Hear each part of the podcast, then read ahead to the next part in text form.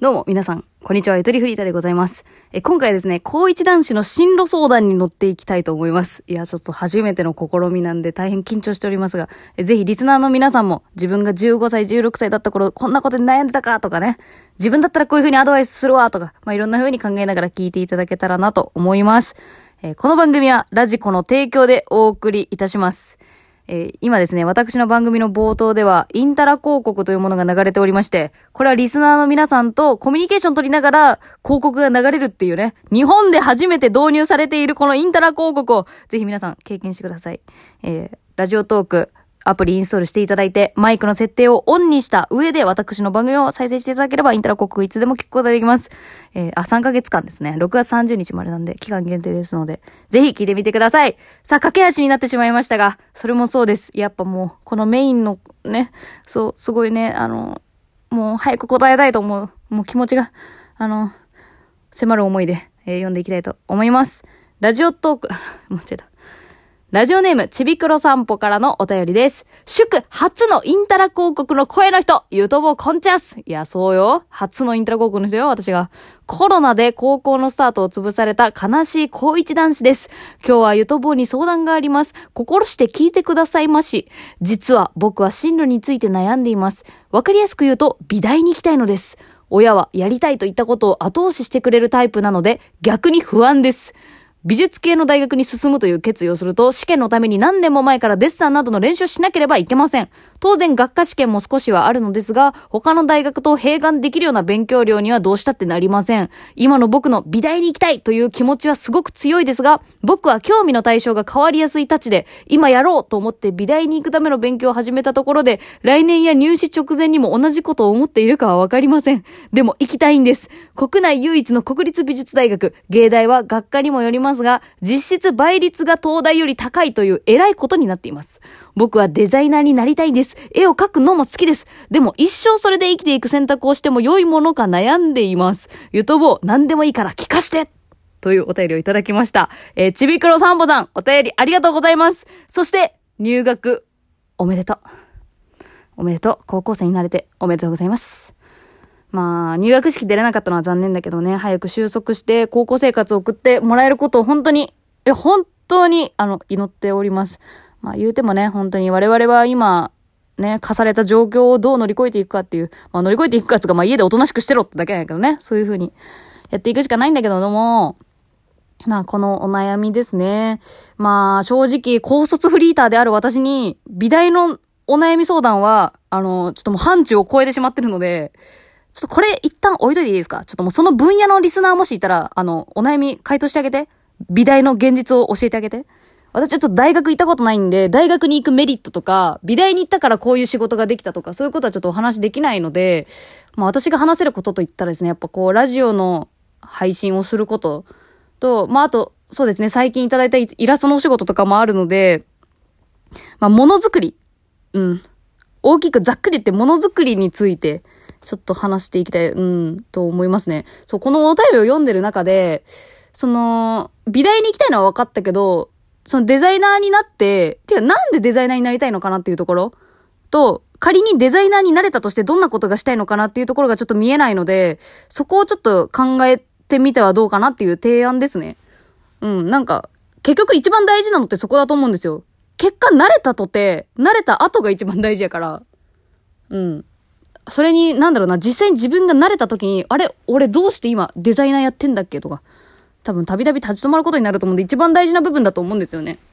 で、まあ、この番組も結構その漫画家さんだったり、イラストレーターの方だったりとか、結構そう、クリエイター業のリスナーの方が多いんで、そういう方にもちょっと、なんだろう、ね、自分はこういうふうに考えてますみたいなのがあったら、ぜひ教えてください。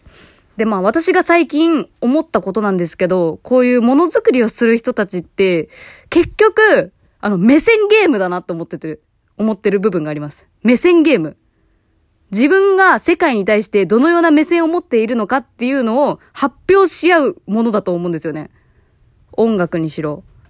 絵にしろ、こういうトークにしろ、何にしろですよ。自分がこの世界に対してどういう目を持っているかっていうのをみんなにどういうふうに伝えるかみたいな。結局ツールは何でもよくて、それを、それに、それに表現するときに自分はどういう哲学を持っているかっていう発表の場。だから哲学だよね。哲学ゲームじゃない？うん。いくら歌が上手でも、技術的に上手でも、オリジナルソングを作ってないがゆえに、あの、爆発的に売れてない人とかっているじゃないですか。あもちろん売れてないことがダメなことではないんだけど、この、やっぱ結局こう、オリジナルが強いみたいなところってありませんか？シンガーソングライターって。まあ、カバーしてるから再生数伸びるってこともあるけど、結局こう、オリジナルが出せるか、オリジナルの曲が出せるかどうかみたいなところって、だいぶ、なんか差がある、差があるっていうと、ちょ、まあ、上下があるみたいな言い方でちょっとあまり良くないとは思うんだけど、結局こう、世の中をどういうふうに見ているかの発表の試合で、その、その目線いいねって思った人が多ければ多いほど、こう、ファンが増えていくみたいなことだと思うのよ。例えば、あいみょんだと、あの、官能小説が高校生の頃好きでブックオフでよく買ってたっていうエピソードよく聞きますけど、だからそれ、そのエッセンスが入ってるからなのか、あいみょんの書く詩ってちょっとエロい。エロいのよ。とか。で、その世界観、そのものの見方、その目線、いいわーって思う人たちがファンになっていく。だから自分の独特の世界観を見せつけていくゲームだと思うのよ。最近だと村上春樹さんの本読んでるんですけど、こう村上春樹さんの一番私最近読んだやつ、あのデビュー作のやつなんですけどね、あれでね、あの、あの地下室にあるバーカウンターに入っていくんですけど、その時にタバコの匂いと地下室の匂いといろんなものが織り混ざってバームクーヘン状に折り重なってよどんでいるっていう言い方をするんですよ。これがマジで世界観。この臭いのかいい匂いなのかわからんっていうところをバームクーヘン状っていう風に表現して、なおかつよどんでいる、そのバームクーヘン状の匂いと何かが、という表現の仕方好きだわと思って。だから目線なんですよね。自分がこの世界をどう感じているかっていう部分が一番面白い部分。うん。1位とか2位とか3位とか、勝つとか負けるとかではなく、独特であることが一番ものづくりって、あれじゃないですか。あの、面白くないですか？うん。なんか、いい悪いっていう言葉ではないんだよね。だから、要は。で、そう思うから、今高校生、成り立てほやほや、で、ものづくり将来したいって思ってるのであれば、自分が世の中に対してどういう風に見ているのかっていう部分をものすごく大事にしてほしい。そう、だから本当にいろんな経験を、まあ、してくと思うけど、意識しなくても。でも、わ、いい経験したなってもうどんな場面でも思えるようになってほしい。そしたら最強よ。好きな子に振られた。うわ、いい経験したなって思える。まあ、めちゃめちゃポジティブやけど。でもそれすらも自分のこのものづくりの糧にしていけるようにしたら最強になれると思いますよ。大人になった時。うん、なれると思う。だから今も私ラジオで撮ってて本当に思うのが、こう10代の頃たくさん失恋してたくさん恋して、まあ薄っぺらい恋かもしれんわ。今思い返すと。でも本当になんかいろんな経験してさ、良かったなって思うたくさんある。まあもちろん足りてない、足りてないこともないからまあわかんないけど、その瞬間瞬間をちゃんと感じて生きていれば、いつかそのものづくりに役立つことができるので、今、味のある生活をしよう。本当に。ただただ惰性で受け身で過ごしていくと本当にあっという間だから、せっかくこのものづくりの材料になるはずの経験をしないまま高校卒業しちゃうのってすごいもったいないと思うんですよ。もう高校時代にしか味わえない映像を目に焼き付けてきてくれ。脳やな。脳に焼き付けてきてくれ。で、それをデザインに役立っててほしい。まあ、どんなデザイナーになりたいかにもよる。どんな使命感を持ってデザイナーになりたいと思ってるのかとか。まあ、そこまで何も考えずにデザイナーになりたいと思ってるのかわからないけども、私は、とにかく自分の過去あった嫌だった出来事、悔しかったこととかを、なるべく面白い形で残せるようにしておきたい。で、これで面白かったよって誰かに言われた瞬間に浄化されていくっていうことが喜びなので、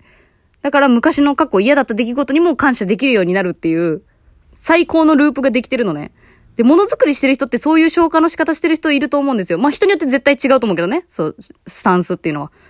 うん、世の中にこういう風に投げかけたいからこうしてるっていう人もいるだろうしさ。